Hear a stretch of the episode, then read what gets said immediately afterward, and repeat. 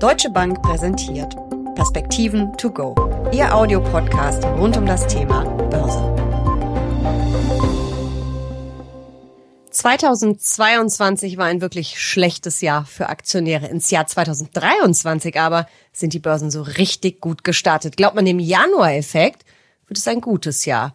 Aber so einfach ist es leider nicht. Über die aktuelle Lage sprechen Uli Stefan von der Deutschen Bank und ich in den Perspektiven to go. Mein Name ist Jessica Schwarzer und damit herzlich willkommen und ein frohes neues Jahr. Uli, der Januar-Effekt, von dem lese ich gerade so viel. Was ist das eigentlich? Also zunächst mal möchte ich natürlich auch allen Hörern ein gutes, gesundes, erfolgreiches, zufriedenes neues Jahr wünschen. Alles Gute. Hoffe, dass sich einige Dinge auch zum Besseren wandeln in diesem Jahr, die wir im letzten Jahr nicht so in den Griff bekommen haben. Und dann komme ich gerne zu deiner Frage, die den Januar-Effekt betrifft. Also man sagt, dass oft die Anleger sich im Januar dann positionieren für das Jahr, dass man gegen Jahresende etwas vorsichtiger geworden ist, dann eben über die Feiertage Zeit hat, nochmal nachzudenken und seine Portfolien neu aufstellt im Januar. Und von diesen Käufen dann oft der Kapitalmarkt profitiert, so dass man typischerweise einen ganz guten Januar erlebt. Ich habe noch mal eine Statistik mir angeschaut, die auch ganz aktuell ist. Es sind vor allem die Small Caps und Mid Caps, also die mittleren und kleinen Unternehmen, die statistisch im Januar besonders gut von der Stelle kommen und gar nicht so unbedingt die Standardwerte. Woran liegt denn das? Ja, da würde ich mal schlichtweg auf Pharma French verweisen und sagen, da gehst du auch einfach ein höheres Risiko mit ein. Und von daher rechtfertigt das höhere Risiko auch eine höhere Renditeerwartung, aber per se würde ich das so nicht unterschreiben wollen. Aber der DAX, der hat ja schon echt einen sportlichen Start hingelegt. Ich glaube, wir sind jetzt bei sieben, acht Prozent im Plus seit Anfang des Jahres. Also eine knappe Woche hat dafür gereicht. Ist das ein deutsches Phänomen oder läuft's weltweit so gut zum Jahresauftakt? Es ist schon ein weltweites Thema. Wir sehen das insgesamt, dass die Aktienmärkte sehr gut gestartet sind. Wir haben gut zweieinhalb Prozent im MSCI World gesehen, auch übrigens über alle Kategorien, wenn ich das so sagen darf, unterschiedlich ausgeprägt natürlich, aber die Wachstumsaktien haben zugelegt, die Value-Aktien sogar relativ stark, am stärksten die zyklischen Aktien und da sind wir dann beim DAX am wenigsten stark die defensiven Werte die aber auch im letzten Jahr relativ gut gelaufen sind, muss man gestehen. Und der deutsche Aktienindex ist eben typischerweise sehr zyklisch, also sehr konjunkturabhängig. Und wir hatten jetzt einige Zahlen, die doch darauf hindeuten, dass wir besser durch den Winter kommen. Wir können das gleich weiter diskutieren, dass die Konjunktur möglicherweise doch etwas besser sogar läuft als erwartet. Damit bin ich nicht überschwänglich optimistisch hier, aber dass wir also zumindest so die großen Abschwünge vermeiden können und das scheint dann eben vor allen Dingen bei den Werten zu wirken, die im letzten Jahr eben besonders gelitten haben und relativ preiswert gewesen sind. Aber diese ganzen Daten, die sind ja noch relativ frisch. So die ersten Handelstage im Januar, die waren ja total nachrichtenarm. Im Prinzip ja genauso wie auch die letzten des vergangenen Jahres. Warum ging es dann Ende Dezember schon aufwärts und man hat nicht erstmal auf die ersten guten Zahlen gewartet? Ja, weil die Anleger offensichtlich gesagt haben, das Jahr ist so außergewöhnlich gewesen, das 2022er und wir wollen dann schon so positioniert sein, sollte es einen guten Start geben, dass man das mitnehmen kann. Wir haben dann jetzt zuletzt eben verschiedene Zahlen gesehen, die vor allen Dingen auf die Geldpolitik hindeuten und den Anlegern Hoffnung gemacht haben, dass die Geldpolitik weniger restriktiv sein könnte. Das war die Inflationszahl in Europa und in Deutschland. Das waren die Löhne in den Vereinigten Staaten von Amerika. Ich möchte trotzdem hier, Jessica, ein bisschen Wasser in den Wein hineingießen. Die Inflationszahl in Europa war besonders getrieben eben durch Deutschland und in Deutschland wiederum durch den Gaspreisdeckel, der rein statistisch im Dezember verarbeitet worden ist. Zudem sind die Preise für Energie ja insgesamt deutlich zurückgekommen, vor allen Dingen eben für Gas. Das hat sicherlich geholfen mit dem warmen Winter. Wir sehen an der sogenannten Core-Rate der Inflation, also der Inflation, bei der die Energie- und die Nahrungsmittelpreise herausgerechnet werden, die sogar angestiegen ist, dass Inflation eben nach wie vor ein Thema ist.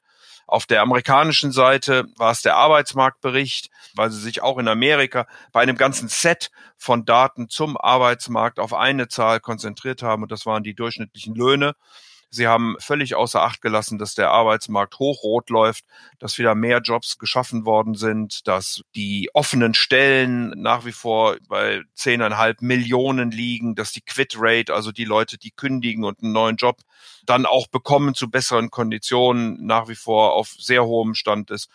Also all das wurde ein Stück weggedrückt. Man hat auf die Headline in Europa geguckt, man hat auf die Löhne, die weniger stark gestiegen sind, in Amerika geguckt und hat das dann eben gefeiert. Und ich glaube, dass die Anleger hier doch etwas sehr euphorisch in das Jahr hinein gestartet sind, weil ich letzter Satz nicht glaube, dass die Notenbanken jetzt nachlassen werden, sondern dass wir eben Anfang Februar sowohl 50 Basispunkte in den USA wie auch 50 Basispunkte in Europa an Zinssteigerungen der Notenbanken sehen werden. Aber jetzt mit Blick auf die Inflation, wir haben die Schlagzeilen ja dann gesehen. Also es waren ja nicht nur Wirtschaftsmedien, die da Schlagzeilen rausgehauen haben, sondern auch Boulevardmedien. Und da hieß es immer so schön Höhepunkt überschritten und juhu, alles wird besser. Aber man kann dann eigentlich doch eher sagen, eine echte Entspannung ist noch nicht in Sicht. Also das ist ja genau der Punkt, den ich machen wollte, Jessica. Der Rückgang ist auf der einen Seite mit Glück verbunden, nämlich das warme Wetter, so ich das jetzt mal unter dem Klimawandel als Glück bezeichnen darf. Aber ich hoffe, es ist klar, was ich meine. Auf der anderen Seite ist es eben rein technisch administrativ getrieben durch die statistische Verrechnung bei der Berechnung des Preisindex des Gasdeckels, der da eben jetzt im Dezember dann reingerechnet wurde. Und insofern ist das auch hier ein Einmaleffekt. Die Europäische Zentralbank selbst geht von über sechs Prozent Inflation aus in diesem Jahr. Wir würden es sogar noch etwas höher ansetzen. Also die Inflationszahlen sollten am Anfang des Jahres weiter hoch bleiben, dann im Jahresverlauf sicherlich zurückgehen. Aber man sieht schon an einer solchen Prognose der Notenbank, dass sie wohl kaum dann nicht weiter anheben kann und sagen kann, so jetzt lassen wir die Inflation mal laufen, das wird wohl nicht passieren. Und deswegen nochmal glaube ich, dass die Anleger da vielleicht etwas sehr optimistisch gewesen sind am Jahresanfang. Aber es gab ja noch andere Zahlen, zum Beispiel von der Industrieproduktion. Wie sind die ausgefallen? Ja, insgesamt sind die Daten der deutschen Industrie mäßig ausgefallen. Die Auftragseingänge waren schlechter, die Produktion war schlechter, auch die Stimmungsindikatoren. Sie sind zwar leicht wieder angestiegen von dem letzten Niveau, aber vor allen Dingen auf der Industrieseite waren sie doch deutlich unter den Erwartungen. Auf der Service- und Dienstleistungsseite ist das etwas anderes. Aber insgesamt ist der Staat hier, was die Fundamentaldaten der Wirtschaft angehen, relativ mau gewesen. Aber nochmal, es scheint so zu sein, dass wir doch eher um die Nulllinie herumliegen, als dass wir hier eine große Rezession befürchten müssen. Du hast vorhin schon den US-Arbeitsmarkt angesprochen, wo es auch schon Zahlen gibt. Deine Kollegen von der DWS haben getitelt, weiterhin starke Nachfrage nach Arbeitskräften hält die FED auf Trab. Was heißt das genau? Ja, dass die amerikanische Notenbank im Grunde genommen gesagt hat, dass die gesamtwirtschaftliche Nachfrage gedrückt werden muss. Und das macht man eben, indem man den Zins anhebt, damit die Kreditvergabe nicht so attraktiv macht. Und das betrifft natürlich gerade in den Vereinigten Staaten dann auch die privaten Haushalte, aber auch die Unternehmen. Das heißt, wir sehen ja schon, dass die Investitionen, dass man da ein Stück weit zurückhaltend ist, dass einige Unternehmen angekündigt haben, Entlassungen vorzunehmen.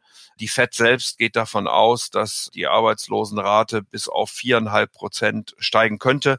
Das ist auch keine Katastrophe, aber das ist ein Prozentpunkt mehr, als wir im Moment haben. Und daran sieht man, dass eben dieser starke Arbeitsmarkt die FED durchaus ich will nicht sagen besorgt, aber dass sie zum Beispiel im letzten Protokoll, was ja in diesem Jahr veröffentlicht worden ist, von der Dezember-Sitzung explizit darauf hinweist, dass die Anleger nicht zu optimistisch sein sollten, was die Finanzkonditionen angeht. Also dass sie sehr schnell jetzt pausieren wird in ihrem Zinszyklus oder aber sogar wieder in die andere Richtung geht. Der Markt preist das immer noch, der glaubt der FED nach wie vor nicht. Aber ich wäre da an der Stelle etwas vorsichtiger, ehrlich gesagt. Also du glaubst, dass die Investoren, die Anleger im Moment wirklich zu euphorisch sind, zu positiv und dass die Kurssteigerungen, die wir jetzt gesehen haben, die ja sowieso sportlich waren, da gibt's ja immer Rücksetzer, wenn es so schnell aufwärts geht, aber grundsätzlich nicht so richtig gerechtfertigt waren? Man sollte den Trend sicherlich nicht fortschreiben fürs Gesamtjahr. Das ist, glaube ich, definitiv so. Obwohl das toll wäre als Anlage. Absolut, absolut. Wir haben natürlich ein wirklich schlechtes Jahr 2022 gehabt, vor allen Dingen ein erstes Halbjahr 2022. Deswegen waren natürlich einige Aktien auch relativ gesehen preiswert. Das kann man gar nicht anders sagen. Jetzt ist die Frage, wohin werden die Gewinne gehen? Und das ist exakt die Diskussion, die im Moment am Kapitalmarkt geführt wird. Wird die Notenbank die Wirtschaft in eine Rezession schubsen? Werden dann die Gewinne sehr stark zurückgehen? Und wird das sozusagen dann die Bewertungen automatisch erhöhen, weil die Kurse auf kleinere Gewinne gerechnet werden? Oder aber wird diese Rezession vermieden werden können? Ich glaube, dass die Konjunktur, wie ich das vorhin auch schon für Deutschland und Europa gesagt habe, auch in Amerika besser läuft, als wir glauben. Der Arbeitsmarkt ist sehr robust auf beiden Seiten des Atlantiks. Die Staaten machen große Defizite und stimulieren fiskalisch in gewaltiger Art und Weise. Also wir reden hier durchaus auch über fünf Prozent Defizite im Staatshaushalt. All das zusammen sollte die Konjunktur ein Stück weit anschieben, verbunden auch mit China, wo wir sicherlich im Moment alles Mögliche an Diskussionen um Corona haben. Ich würde aber erwarten, dass der Höhepunkt nach Chinese New Year, also nach dem 5. Februar, dann so langsam kommt und die Welle abebbt und wir ab dem zweiten Quartal Wachstum sehen. Und deswegen glaube ich tatsächlich, dass wir ein besseres Wachstum sehen und dass die Notenbanken deshalb die Zinsen durchaus anheben können, ohne dass die Konjunktur wirklich in eine tiefe Rezession fällt und die Unternehmen dramatisch an Gewinnen verlieren werden. So, und dann ist eben genau die Frage, die wir auf der Bewertungsseite ja oft haben, führen die höheren Zinsen dazu, dass die Bewertungen niedriger sind oder steigen die Gewinne eben in der entsprechenden Art und Weise. Und hier würde ich gerade in 2023 eben sehr, sehr stark Unternehmen präferieren wollen, die Qualität haben, die profitabel sind, die saubere Bilanzen haben, etc. pp. Und ich wäre sehr vorsichtig mit Unternehmen, die, sagen wir mal, großen Hoffnungswert in ihrem Geschäftsmodell haben.